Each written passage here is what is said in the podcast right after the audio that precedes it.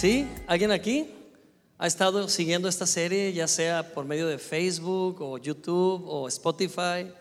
Bueno, esta serie ya casi culmina. Hoy estamos ya en la penúltima enseñanza de esta serie que ha sido tan buena, porque toda la vida trata acerca de poner fundamentos. Si no hay fundamentos, lo que construyamos se va a caer. Y bueno, recuerden que todas las enseñanzas de esta serie ya están en Spotify. Usted puede descargarlas, puede escucharlas al manejar, al estar haciendo el aseo, qué sé yo, pero también es una excelente manera de compartir la semilla del Evangelio por medio de un link. Qué manera tan práctica de llevar el Evangelio, ¿verdad? Miren, nada más quiero que dimensione. Hace varios siglos, aquellos pioneros que llevaron el Evangelio a otras naciones, esto implicaba dejar casa, trabajos, dejar nexos relacionales y tener que viajar haciendo miles de sacrificios. Qué bendición que hoy podemos usar la tecnología para esparcir la semilla del Evangelio a todas las naciones. Amén. Gloria a Dios. Así que le animamos a que lo haga. Y hoy seguimos con esta serie, Fundamentos Seguros. Hemos dicho en las lecciones o en las enseñanzas anteriores que cuando alguien va a edificar algo grande, lo primero que tiene que hacer es un cálculo, un cálculo de qué tanto quiere crecer hacia arriba y de una manera directamente proporcional deberá calcular también los cimientos hacia abajo. En la primera enseñanza hablábamos del Blur Khalifa, que es el edificio más alto del mundo, que se encuentra en Emiratos Árabes, y lo usábamos como una metáfora de cómo está en el desierto, sí, donde hay arena, pero los ingenieros tuvieron que encontrar piedra caliza en el subsuelo y ahí asentaron esos cimientos. Entonces fue posible construir un edificio de 163 pisos, bastante alto y 50 metros de profundidad. Eso es muy, muy impresionante. Tu vida es como un edificio. Dios quiere que llegues lejos. ¿Cuántos dicen amén? El deseo de Dios es que edifiques para la posteridad. Incluso cuando tú ya no estés aquí, algo haya quedado construido y eso se llama legado. Todos los seres humanos tenemos ese sentido de trascender. Todos queremos que nuestra vida aquí en la tierra no pase desapercibida. Y sabes, eso Dios lo ha puesto en ti, está en tu ADN, porque Dios es un Dios trascendente, Dios es un Dios eterno y tú eres una extensión de ese Dios porque fuiste creado a imagen y semejanza de Dios. Amén. Platicaba con un amigo hace, bueno, ayer, allá en Durango, un nuevo amigo que, conocí ahí en, en el café, y me estaba preguntando, ¿por qué crees que la gente quiere subir el monte Everest? O se pone metas tan locas como escalar por días, aunque eso implique un riesgo de perder la vida. Y mi respuesta fue la misma, porque creo que está en nuestro ADN trascender y no queremos que nuestra vida pase desapercibida del trabajo a la casa, de la casa al trabajo, pagando deudas, pagando recibos, pagando cosas y simplemente que se nos va la vida y no dejar un legado o no haber hecho algo importante. Pues hoy quiero darte buenas noticias. ¿A cuánto les gustan las buenas noticias? No como las noticias que leemos en los periódicos o que los sistemas informativos nos brindan, pero verdaderas buenas nuevas. He titulado esta enseñanza El poder de las buenas nuevas. ¿Lo puedes repetir conmigo? El poder de las buenas nuevas. Amén. Hoy quiero decirte que Dios tiene buenas nuevas para ti. Y que si nada más fueran buenas noticias, estas nos harían sentir bien. Pero no nada más son buenas noticias, son poderosas, tienen poder.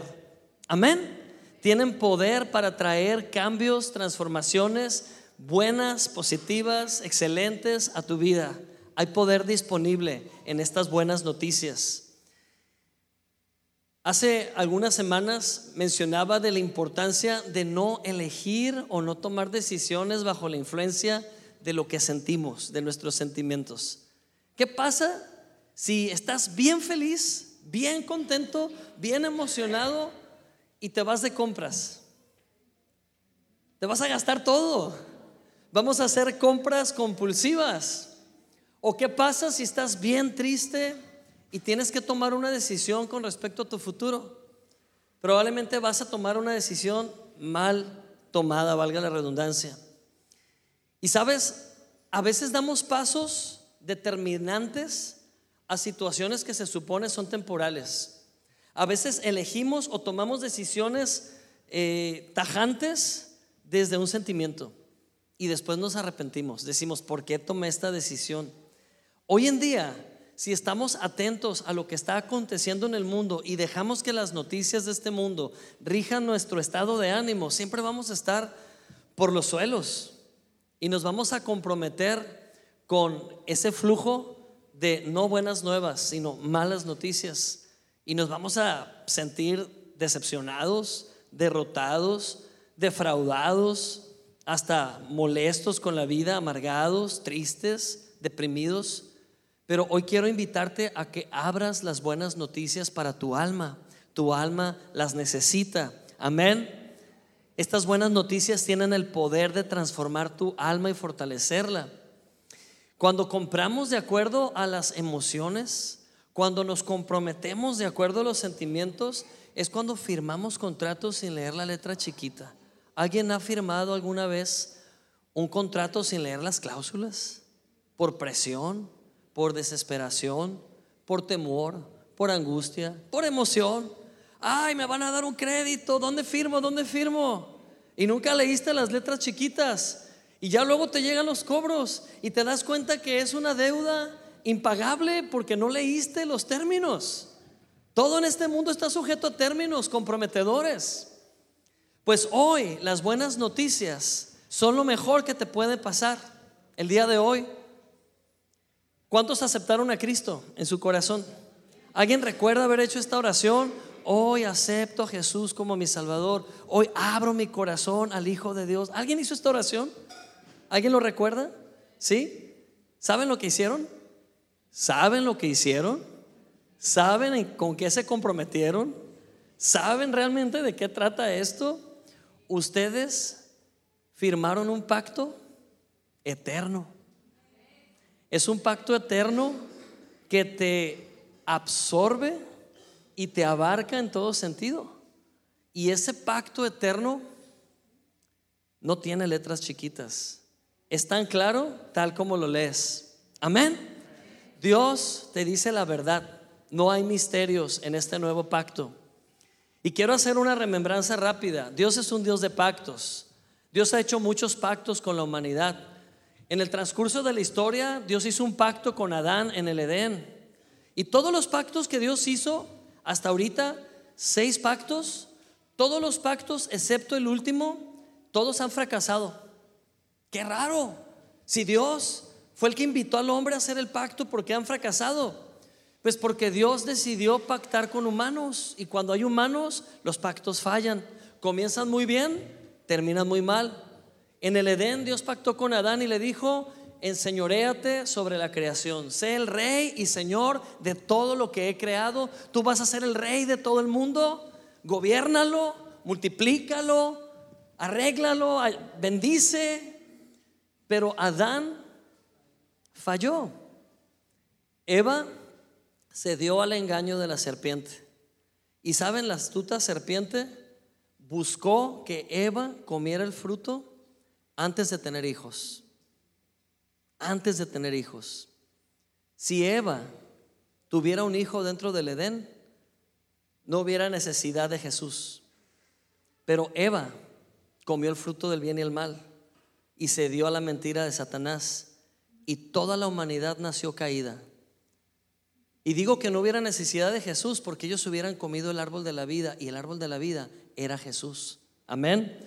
Pero por comer del árbol de la ciencia del bien y el mal, toda la naturaleza, toda la humanidad nació con una naturaleza caída, pecaminosa. Y el primer pacto falló. No voy a hablar de los pactos, es algo muy profundo y muy largo, pero sí que tengamos una noción. Después viene un segundo pacto el pacto de la conciencia o la dispensación de la conciencia. Ahora el hombre ya no era inocente, ahora el hombre veía su desnudez, quiso taparse con hojas. Dios le dijo, no es con hojas, tiene que haber derramamiento de sangre para el perdón de tus pecados, tiene que ser un animal, su piel. Y cada pacto fue bueno al principio, pero terminó mal. Luego viene el pacto del gobierno del hombre y Noé pacta con Dios. Hay un diluvio, la humanidad se acaba y hay un nuevo comienzo. Ahí comienza el pacto de Dios con Noé, de poblar otra vez la tierra. Pero otra vez las cosas salen mal y los descendientes de Noé ahora quieren construir una torre bien alta para ganarle a Dios y Dios confunde sus lenguas, la torre de Babel. Y se acaba ese pacto. Y así cada pacto llega y falla, llega y falla. Las buenas noticias que hoy tenemos son producto del pacto en el que estamos viviendo, el último pacto, el mejor pacto, el nuevo pacto un pacto que no caduca, un pacto que no cambia, un pacto tan poderoso que siempre va a ser buenas nuevas para ti y para mí, buenas nuevas de salvación. Amén. Y este nuevo pacto no falla, ¿sabes por qué? Porque de todos los pactos que Dios hizo, todos fallaron porque pactó con humanos falibles. Pero el último pacto en el que nosotros estamos no lo hizo con nosotros directamente. Es el único pacto que Dios hizo con Él mismo. El Padre pactó con el Hijo. El Hijo en la cruz cumplió todas las demandas de la ley que no podíamos cumplir nosotros y dijo, consumado es, ya terminé de pagar. Y el pacto fue hecho y ahora estamos en un pacto con mejores y mayores promesas. Amén. Amados hermanos, es tiempo de dejar de ver el Evangelio como poesía. Es tiempo de dejar de ver el Evangelio como bonitas palabras. El Evangelio no son bonitas palabras nada más. El Evangelio es poder de Dios para tu salvación. Amén. Y no lo digo yo, lo dice la palabra de Dios en Romanos 1.16. Lo vamos a leer juntos y les invito a que lo leamos fuertemente. Dice así, porque no me avergüenzo del Evangelio, pues es poder de Dios para salvación a todo aquel que cree, al judío primero y también al griego. Amén. Gloria a Dios. Aquí está la promesa. Aquí está la descripción del el poder que tú y yo necesitamos. ¿Qué dice esta promesa? Que si, que si tú crees, el Evangelio será entonces en ti poder de Dios. ¿Poder para qué? Aquí lo dice, poder para salvación. Ah, pues sí, yo ya acepté a Cristo, ya acepté el Evangelio, ya soy salvo, voy a ir al cielo. Quiero decirte que la salvación que Cristo pagó no solamente es para que vayas al cielo, es para que vivas días a salvo en la tierra también. La salvación de Dios es tan grande que no nada más es para la eternidad. Si solo fuera para la eternidad, estuviera muy bien. Es suficiente. Pero Dios siempre da un extra. Dios siempre da un bonus, un plus. Y Dios decidió darte poder de salvación para tus días en la tierra también. Gloria a Dios. ¿Cuántos necesitan un Salvador a diario?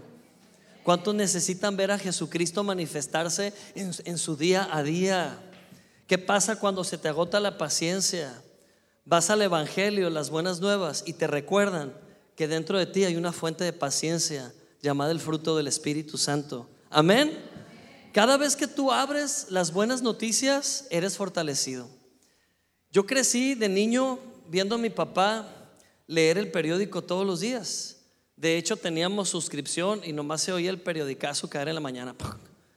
Y a mí me emocionaba eso, porque eran noticias. Yo veía a mi papá leer las noticias y dejaba el periódico ahí y yo le seguía. Y a mí me gustaba leer los encabezados, estar informado. Es bueno estar informado, es bueno saber lo que está pasando. Y crecí con esa cultura de leer el periódico. Ya después, en alguna ocasión, yo procuraba comprar el periódico todos los días y aventármelo, leerlo, por lo menos media hora mínimo. Y si no terminaba, en la tarde le seguía.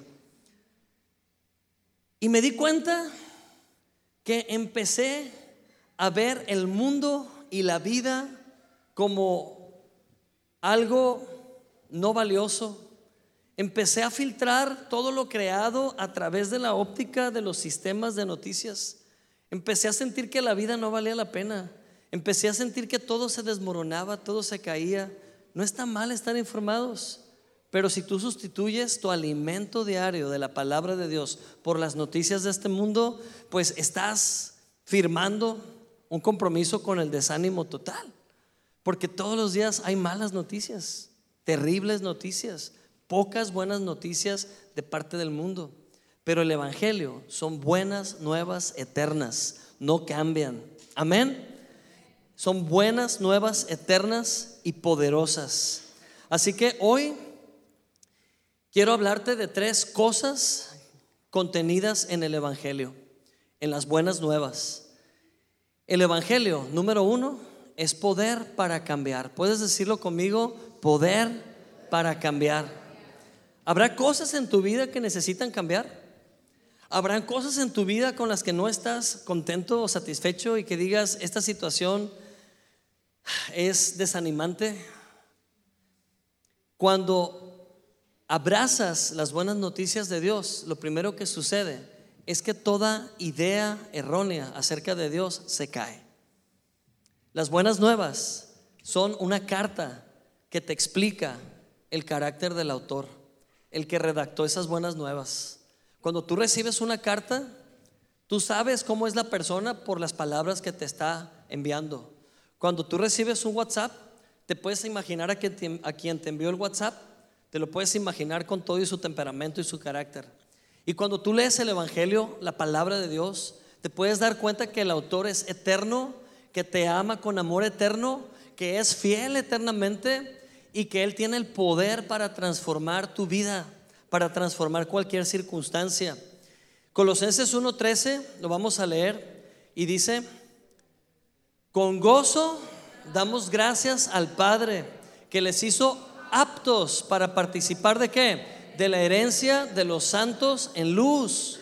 Él nos ha librado del poder de las tinieblas y nos ha trasladado al reino de su Hijo amado, en quien tenemos redención el perdón de los pecados. Amén. ¿Escucharon bien? En Él tenemos perdón. En Él fuimos redimidos. Y lo más tremendo es que el Evangelio tuvo el poder y tiene el poder de trasladarnos de las tinieblas a la luz de Cristo. Amén. Qué interesante que habla aquí del poder de las tinieblas.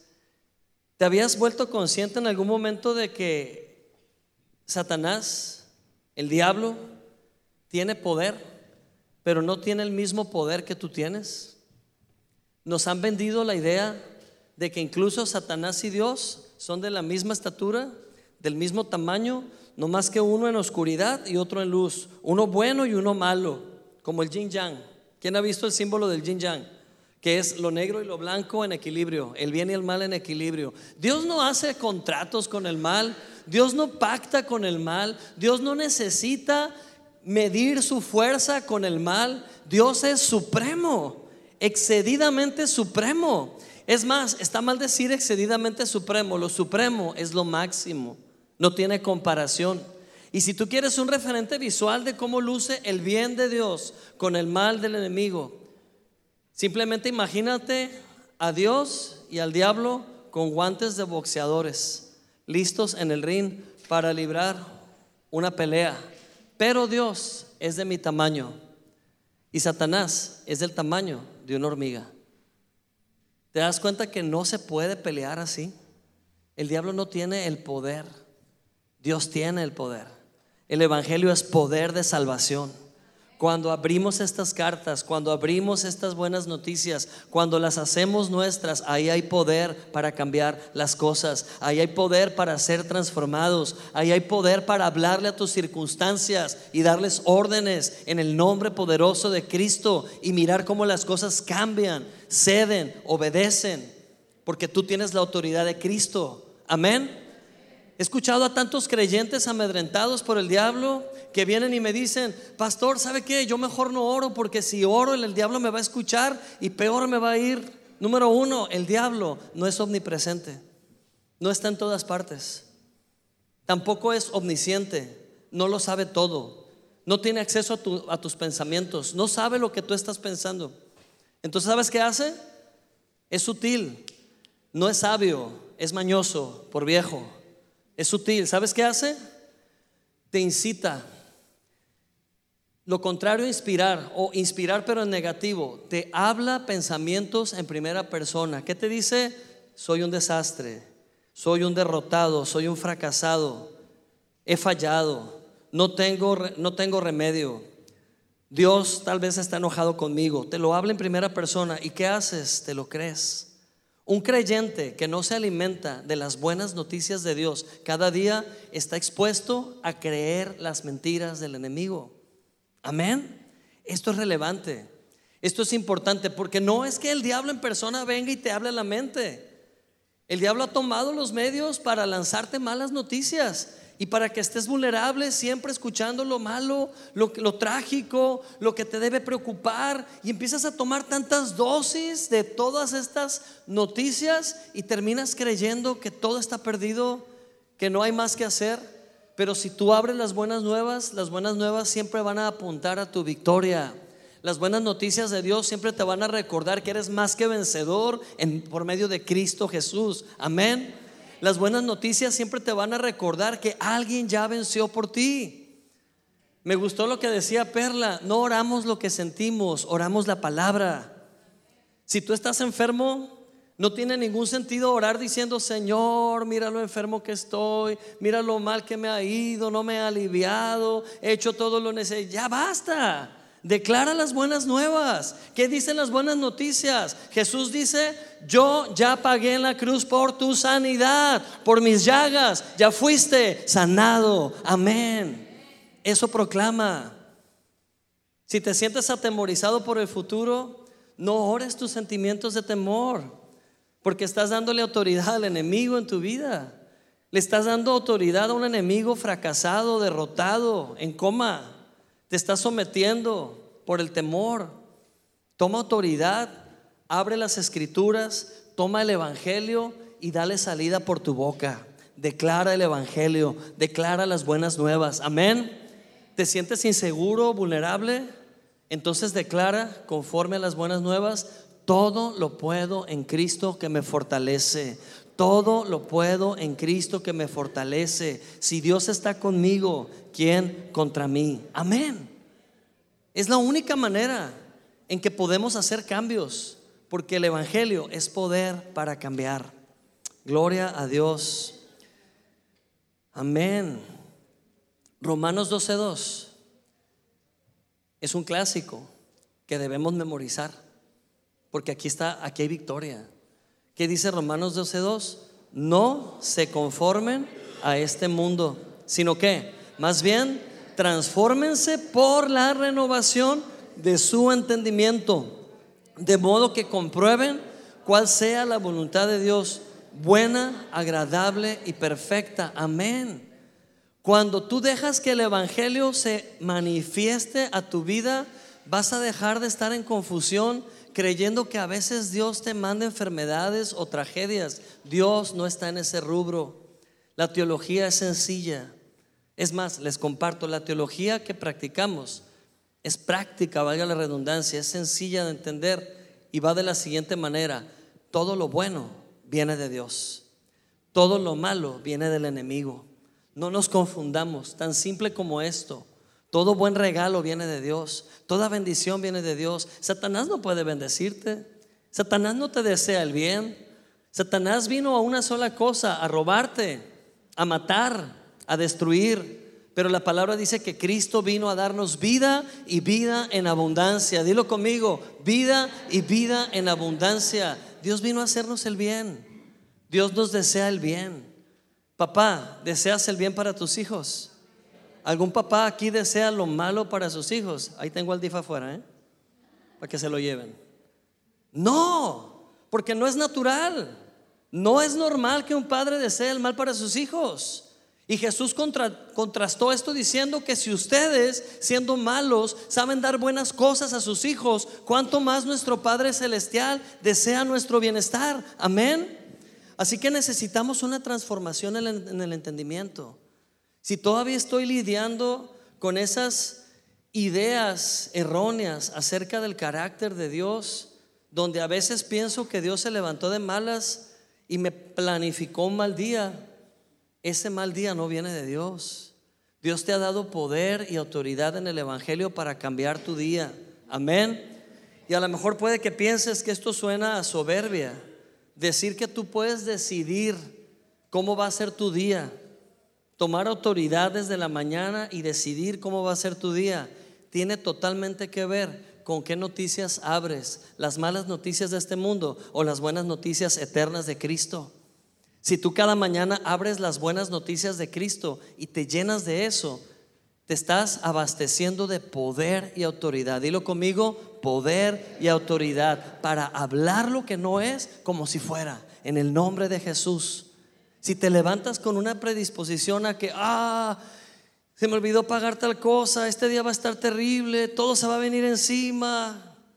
Toma autoridad y di, no, Dios me ha dado poder, amor y dominio propio. Dios me ha dado la sabiduría celestial. Puedo actuar en sabiduría. No me ha dado Dios un espíritu de temor.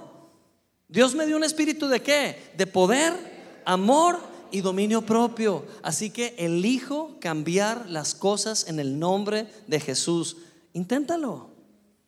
Nos da miedo intentarlo. Porque estamos acostumbrados a fluir con lo que sucede alrededor. Pero el día que descubres que tú como hijo de Dios tienes autoridad para hablar las cosas que no son como si fueran y establecer el reino de Dios en tu vida, en tu entorno, en tu familia, jamás dejarás de hacerlo cuando descubras el poder y la autoridad que tienes en Cristo Jesús. Amén. O tal vez nos sentimos ocasionalmente victoriosos. Es más, lo decimos, es que hay semanas buenas y semanas malas. Es que en la semana hay días buenos y días malos. La pregunta es, ¿quién lo determina? No, es que ahí anda el enemigo y el enemigo tiene más poder que tú. ¿A poco no? El enemigo no tiene más poder que tú. Entendamos esto, amados hermanos. La fuente del poder es Cristo. No hay otra fuente de poder. ¿Lo puedes decir conmigo? La fuente del poder es Cristo. No hay otra fuente de poder. Entonces, ¿de dónde saca el poder Satanás? Lo acabamos de leer. Aquí dice que Dios nos libró de qué? Del poder de las tinieblas. ¿Quiere decir que el enemigo tiene poder? ¿Sabes qué poder tiene el enemigo? El que tú le regalas, el que tú le das cada vez que eliges creer más una mentira del diablo con respecto a tu identidad que la verdad de Dios con respecto a tu identidad. Tú eres un hijo amado de Dios. Tú eres una hija amada de Dios. Dios hizo pacto con su hijo por ti. ¿Te das cuenta de las dimensiones de esto? Dios hizo un pacto eterno con su hijo a favor de ti. Todo lo que se logró con ese pacto con su hijo, todas esas cláusulas buenas, las puso a tu nombre. ¿Qué incluye ese nuevo pacto? ¿Qué incluyen esas buenas noticias? Que hay poder para cambiar las cosas, que hay poder para llamar las cosas que no son como si fueran. Pero si tú sigues siendo un creyente que solo se conforma con tomar la verdad, un poquito de la verdad, como si fuera un paracetamol, para mitigar la molestia, para sentirse bien. El Evangelio no es para que te sientas bien, el Evangelio es para que estés bien. Amén. Dios quiere que estés bien. A veces no te vas a sentir bien. Pero si tú estás bien, ¿qué importa cómo te sientas? Consecuentemente, después te vas a sentir bien. Lo importante es que estás bien. En el nombre de Jesús, estás bien. Sí, no estás parado en la arena, estás parado en la roca. Siete veces se puede caer el justo, pero adivina qué, siempre se va a levantar, porque tiene donde pararse. Pobre del que no tiene donde fundamentar o edificar. Tú sí tienes donde edificar y de sobra. Amén. ¿Estaré exagerando con esto que estoy diciendo? Es la verdad.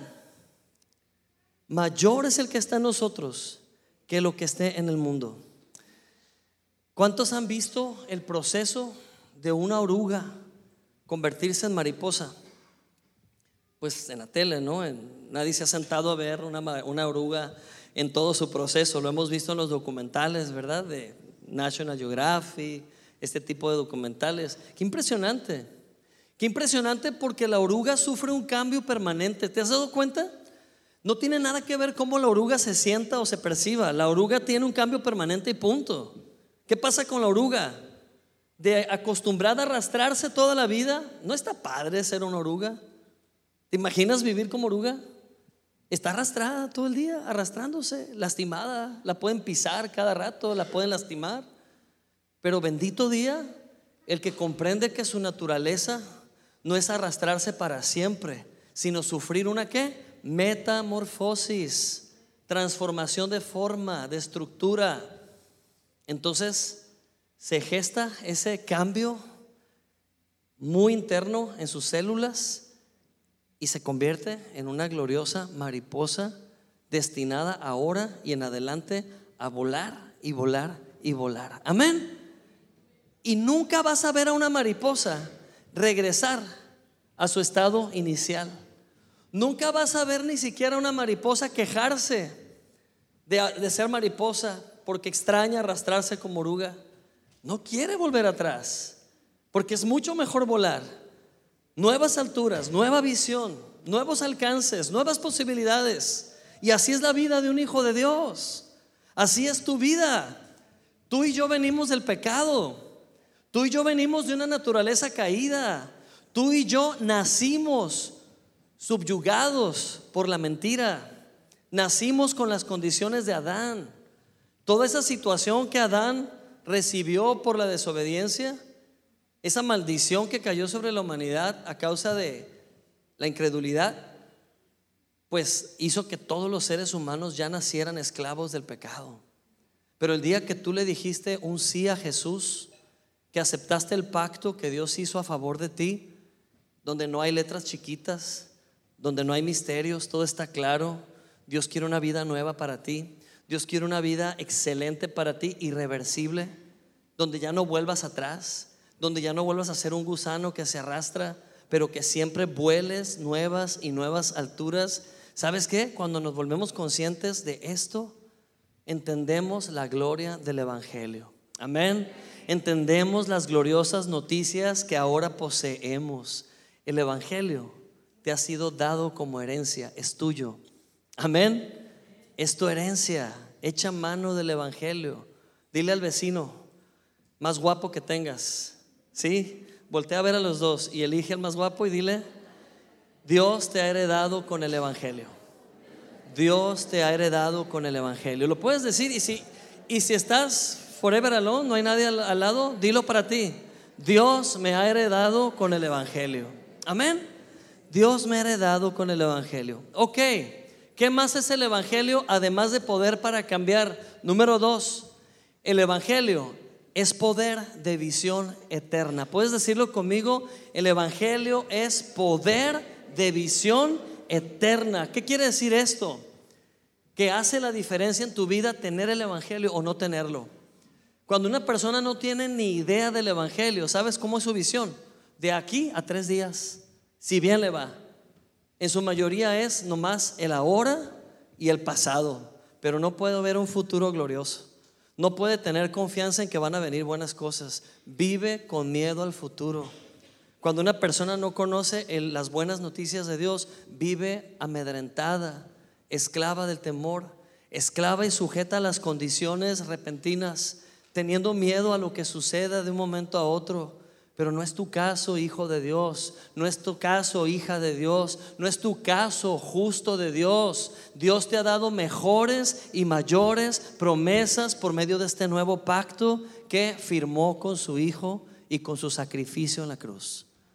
Tú eres heredero de buenas noticias eternas. Por tanto, tienes una visión eterna, una visión celestial una visión gloriosa.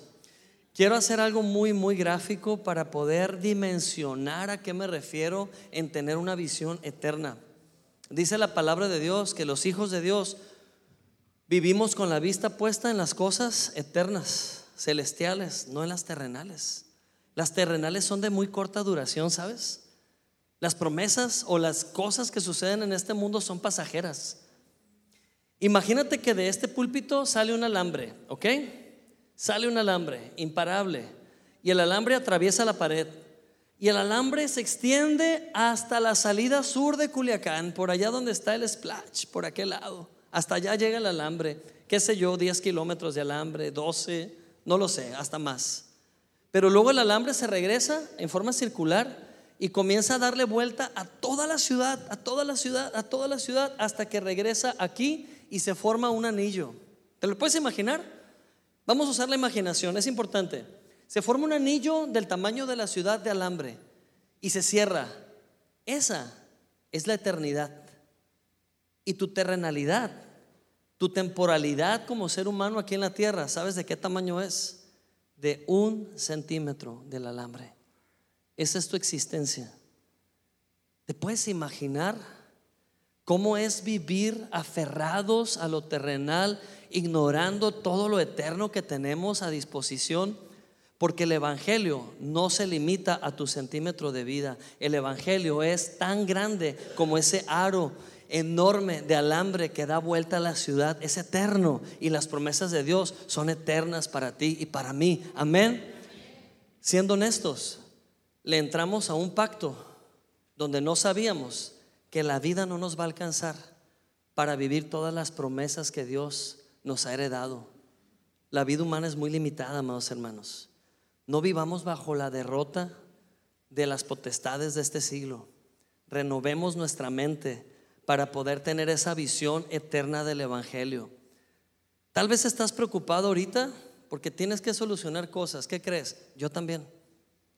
Tenemos que solucionar cosas en nuestro centímetro de vida. Y no dormimos por eso. Se nos hacen úlceras en el estómago por eso por las cosas que están encerradas en un centímetro de existencia.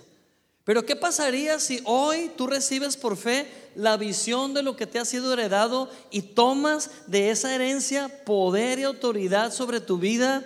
Tomas de esa herencia paz y esperanza para tu ser. ¿Qué pasaría? Juan 10:10, 10, léalo conmigo. Dice así, el ladrón no viene sino para qué? Robar, matar y destruir, pero yo he venido para que tengan vida y vida en abundancia. Amén.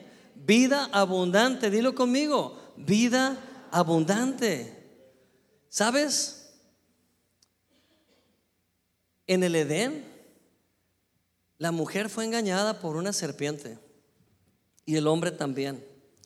Y la serpiente le habló de imposibilidades, la serpiente le habló de temor, la serpiente le habló de cuestionamientos, la serpiente hizo que la mujer y el hombre dudaran, se cuestionaran la bondad de Dios, empezaran a pensar con su lógica o con sus emociones, no con el espíritu. ¿Y qué hicieron Adán y Eva? ¿Será cierto? ¿Será cierto que si comemos de este fruto seremos igual a Dios y por eso Dios no quiere que lo comamos? No era esa la razón. Dios quería reservarse ese árbol para él porque era la única forma que el hombre y la mujer iban a demostrar que confiaban en Dios y tenían miles y miles de árboles para ellos. Pero Dios les dijo, respeten este árbol, no es para ustedes. Y la serpiente hizo que ellos cuestionaran, los engañó. Y cuando los engañó, no les robó la autoridad. Ellos le entregaron su autoridad a la serpiente. Hoy en día la serpiente sigue susurrándote cada día pensamientos de destrucción, pensamientos que te roban la paz. ¿Qué pasa cuando estás normalmente en un día así común y escuchas en tu mente ideas como no te va a alcanzar? Ahí está la serpiente hablándote la mente vas a fracasar. Las cosas te van a ir de mal en peor. Y empieza la mente a ser seducida por el engaño de la serpiente. Echa fuera la serpiente de tu vida. No tengas diálogo alguno con ella. Conéctate a las buenas noticias eternas de Dios. Si tú te llenas de las buenas nuevas y la verdad del Evangelio, la serpiente no tiene poder para tocar tu autoridad tu autoridad está segura en Cristo Jesús. Amén. El Evangelio te suma, te incrementa, no te quita. La serpiente te roba. Cuando te hace cuestionar de Dios, ¿será cierto esta promesa? ¿Será cierto esto que dice la Biblia? Cuando empiezas a dudar, la incredulidad empieza a robarte, pero el Evangelio, si te alimentas día a día, el Evangelio te incrementa gozo, te incrementa paz, te incrementa seguridad, te incrementa paciencia. Amén. Identifica la serpiente. Tal vez no vas a escuchar un sonido como el que hice. Tal vez la serpiente es tu dependencia a lo que consideras seguro. en lo que pones tu confianza cada día. Pero abre las buenas nuevas y aliméntate de las buenas nuevas, porque son poder para salvación, son poder para ver más allá. Amén.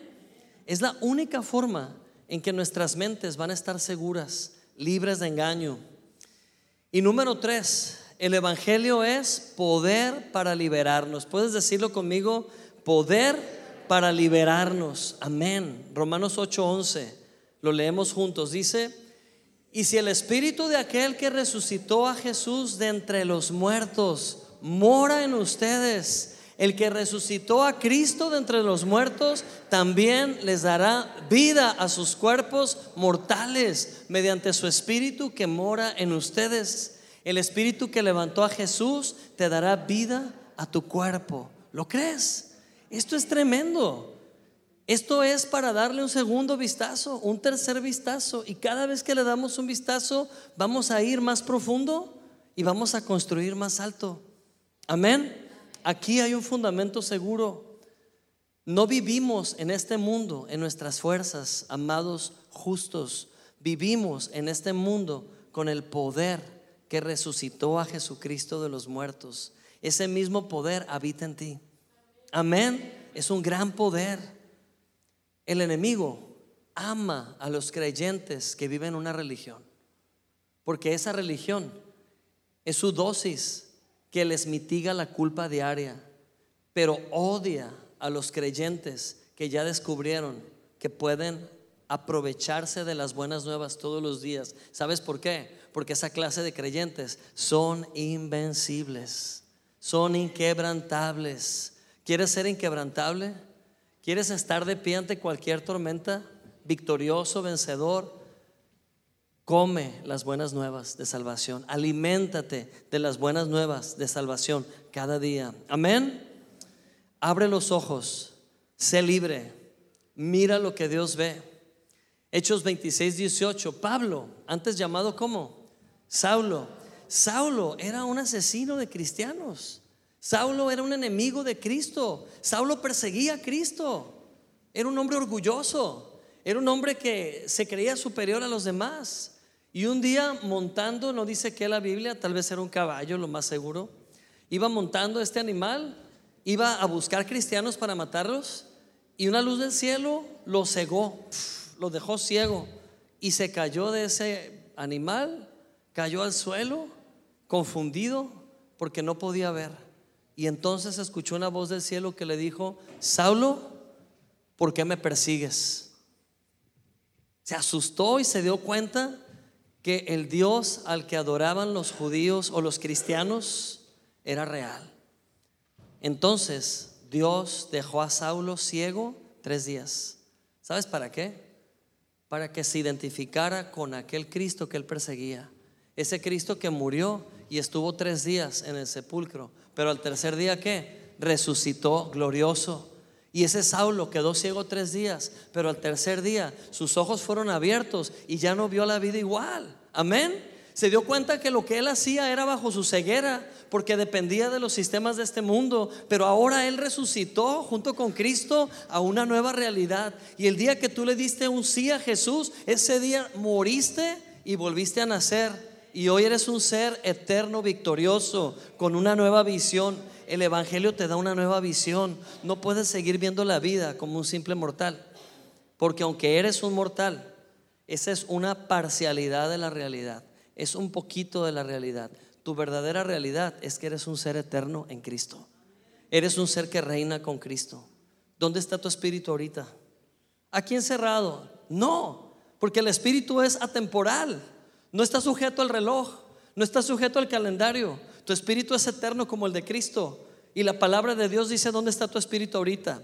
Tu espíritu, dice Efesios 1.3, que está sentado con Cristo, bendecido con toda bendición espiritual para siempre. ¿Lo puedes ver? El Evangelio te hace libre para verlo. Y Efesios 2.6 te dice que estás sentado en los lugares celestiales para siempre, seguro con Cristo en su trono. Ahí está tu espíritu actualmente. Amén. El Evangelio te abre los ojos a nuevas posibilidades, a vivir una vida con certidumbre, con seguridad en Cristo. Tal vez no tienes control de todos los factores externos, pero sí tienes un reino contenido dentro de ti. Y en ese reino reina el Rey de Gloria junto contigo. Amén. En Cristo tú eres un rey sacerdote, una reina sacerdotisa con Cristo. Amén. Gloria a Dios. ¿Esta está una buena noticia? Estoy preguntando, ¿es esta una buena noticia? Que tú tienes un reino, que alguien te heredó un reino eterno. Es una gran noticia. Manifiéstalo. Amén. Gloria a Dios. Manifiéstalo, créelo. No puedes vivir un día más bajo condenación, ni bajo temor, ni bajo culpa. Hoy en día, ahí en la cafetería, cada rato llega gente y nos dice, oye, disculpa, ¿esta bebida es sugar free? ¿Sí? O hay gente que llega y dice, oye, ¿no tienes pan que sea sugar free? Eso quisieran. Tienen un montón de azúcar los panes, ¿no? Si se comen no les dan coma diabético. No, mentiras. Pero la gente llega buscando sugar free. Oye, ¿no es gluten free? Oye, no es como, le llaman como celíaco, ¿cómo? Bueno, no es, no es gluten free. Y sabes qué? Estamos buscando todo lo que es free de algo. Seamos condemnation free, libres de condenación, libres de culpa. De eso sí hay que cuidarnos. De eso sí hay que priorizar. Ninguna condenación hay para los que están en Cristo Jesús. Amén. No puedes vivir condenado. Gloria a Dios. El Evangelio te hace libre de toda condenación. Dilo conmigo. El Evangelio me libera de toda condenación. Ninguna condenación hay para quienes. Para los que están en Cristo Jesús. Porque la ley del Espíritu de vida en Cristo Jesús me ha librado de la ley del pecado y de la muerte. La ley del pecado ya no gobierna sobre ti. Porque ya no estás bajo la ley. Estás bajo la gracia. Amén. Y quiero terminar con esta anécdota o ejemplo. Un amigo mío, pastor, ella murió, pero buen pastor, excelente líder, una persona llena del amor de Dios, un pastor que predicaba y dirigía su iglesia en Las Vegas, me contó una historia. Me contó que hace mucho él manejó su carro, iba directo a una reunión de la iglesia, apurado, era un día lluvioso y sin querer se pasó el semáforo en rojo. Y pues no fue su intención. Pero al pasarse en rojo con la lluvia, su carro derrapó, dio vueltas y fue y golpeó un carro donde estaba una familia adentro. Afortunadamente nadie murió, pero sí hubo golpeados. Y también hubo un requerimiento para que compadeciera ante el tribunal. Entonces le llegó el citatorio, él nunca había ido a la corte, él platica que se sentía un delincuente, se sentía terrible y cuando él llega al tribunal, pues le asignan el lugar de los acusados. Nunca se imaginó estar ahí sentado y dice que era una lucha en su interior, se sentía abandonado, se sentía mal y de repente ve entrar al juez con su túnica negra y cuando él ve al juez se da cuenta que era su mejor amigo en la primaria ya la hice, dijo él. Ay, qué bueno es Dios. Me tocó un amigo de toda la vida. Él va a ser mi juez. Y el juez entra y hacen contacto visual y él. Y el juez nada más le sonríe a medias y es todo. Y empieza el juicio. Y él dice, no, pues me va a echar la mano, es mi amigo, el juez es mi amigo. Lo natural es que los amigos ayudan a los amigos, ¿sí o no? Y empezó el juicio. Y parece que era el peor enemigo de él. El juez empezó a poner una condena tan fuerte. Le dijo, lo que hiciste es muy responsable, tú debiste tener cuidado, no hay excusa. Y pues todo el jurado también en contra de él, nadie lo ayudó, nadie se compadeció, se sintió peor que al principio. Y el juez le impuso una pena de un montón de días de trabajo comunitario. O sea, andar en los freeways juntando basura, yendo a cárceles a servir desayunos, cosas así. Pero eran tantos días que pues, tenía que pasarse buena parte del año haciendo eso. Pero lo peor es que el juez le asignó una multa tan grande que él no tenía ese dinero para pagarlo. Y eso lo dejó desmoralizado, triste, frustrado. Y el juez terminó su veredicto, dio el martillazo, dijo, así quedan las cosas. Hemos terminado esta sesión, el culpable tiene que pagar tanto dinero y era una cantidad así como 10 mil dólares, algo así que duele, ¿no? 200 mil pesos, por ejemplo. No recuerdo la cifra. Y el juez se va y él se tira en el asiento decepcionado y su abogado le dice, oye, pues hicimos lo que pudimos. No hiciste nada, le dijo. El juez arremetió con toda su ira y eso que era mi amigo. Y ya se quedó ahí triste y entonces en eso ve salir al juez, pero sin la túnica negra y camina directo a él. Y él trae unas, unos sentimientos encontrados ahí, ¿no? No sabe si sentir gusto o enojo. Y el juez le dice, hey, ¿qué onda? ¿Cómo estás? ¿Cuánto tiempo sin verte? Y lo saluda y le da un abrazo. Y él todo conflictuado le dice, que cómo estoy? Mal. Mi mejor amigo me acaba de embarrar, me acaba de traicionar. Le dice, a ver, a ver, ¿cómo? Sí, pues eres mi amigo. Es cierto que no nos habíamos visto por mucho tiempo, pero ¿sabes quién soy? Yo hubiera hecho lo mejor por ti. ¿Por qué hiciste esto por mí? Ah, ok, ok, ok, ya entendí. ¿Te refieres al juez? Pues me refiero a ti, tú eres el juez. No, le dijo, ¿me ves la túnica negra? No la traigo puesta. El que estaba allá arriba era una figura gubernamental de autoridad que está sujeta no a sus caprichos o deseos, está sujeta a una ley. Y esa ley no debe romperse. Y como ese juez que tuviste allá arriba es profesional, tuvo que aplicar las cosas y el peso de la ley como debe ser y pagaste lo que debes pagar. Por eso es un sistema de qué? De justicia. Pagas lo que debes, no pagas lo que no debes. Y él como que, pues sí, pero soy tu amigo, soy tu amigo. Y dice, sí, ahorita el que está aquí frente a ti, este, yo, sí soy tu amigo. Y saca una chequera y le firma un cheque y le dice, es todo lo que necesitas para pagar lo que debes pagar. Yo lo voy a pagar por ti porque soy tu amigo. Este que está acá, abajo es tu amigo. Pero no te confundas, el que estaba allá arriba era un juez. Por eso me salí, me quité la túnica porque no me pueden ver platicando contigo después del juicio con la túnica puesta. Yo ya dejé mi papel de juez allá y me bajé porque soy un civil como tú. Estamos fuera de sesión.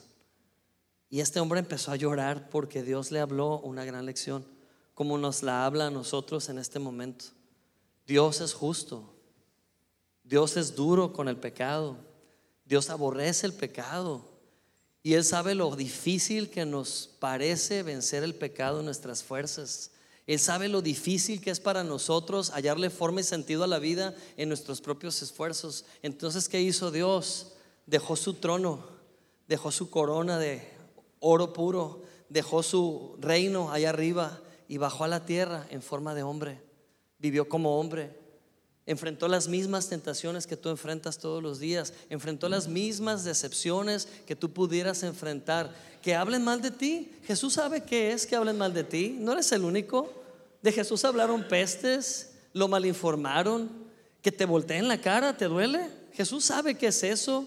Jesús atravesó todo lo que tú has atravesado, pero ¿sabes qué hizo al final? Fue a la cruz para firmar un pacto eterno que te favoreciera para siempre y que te sacara de la deuda para siempre. Y no solo pagó lo que debes, pagó multiplicado en abundancia para que nunca más estés en deuda, para que nunca más la justicia te persiga. Él te hizo justicia de Dios. Amén. Eres un heredero de la justicia y del Evangelio de Dios. Amén. Gloria a Dios. Cierra tus ojos por un momento.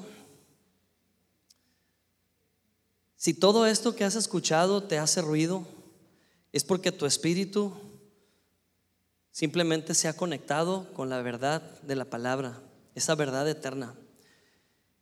Y simplemente dile a tu alma en este momento, dile a tu alma, alma mía, bendice al Señor. Alma mía, descansa en Dios.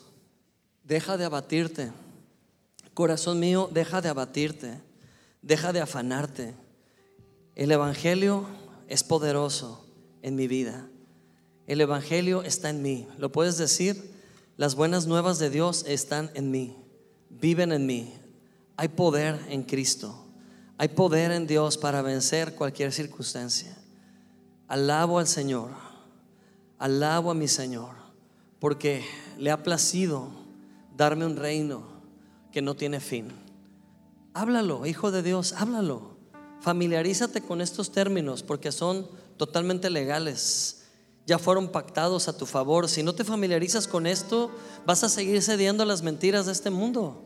Tú no estás para vivir arrastrándote como una oruga.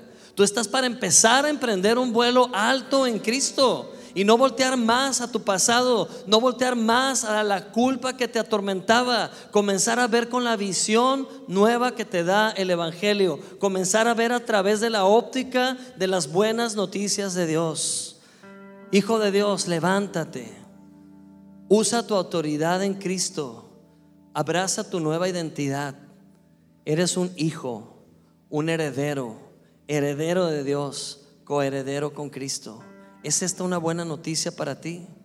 Levanta tus manos y dile al Señor, gracias. Gracias, simplemente gracias. Nunca voy a terminar de agradecerte. Ya está pagado. Ya no estoy en deuda. El juez no me busca para pagar una sentencia. Alguien ya pagó mi sentencia y es Cristo. Soy libre, no para pecar, para reinar, para reinar victorioso. Aleluya, gracias. Si hoy hay alguna persona que escuchó esto por primera vez, tú necesitas recibir a Cristo en tu corazón.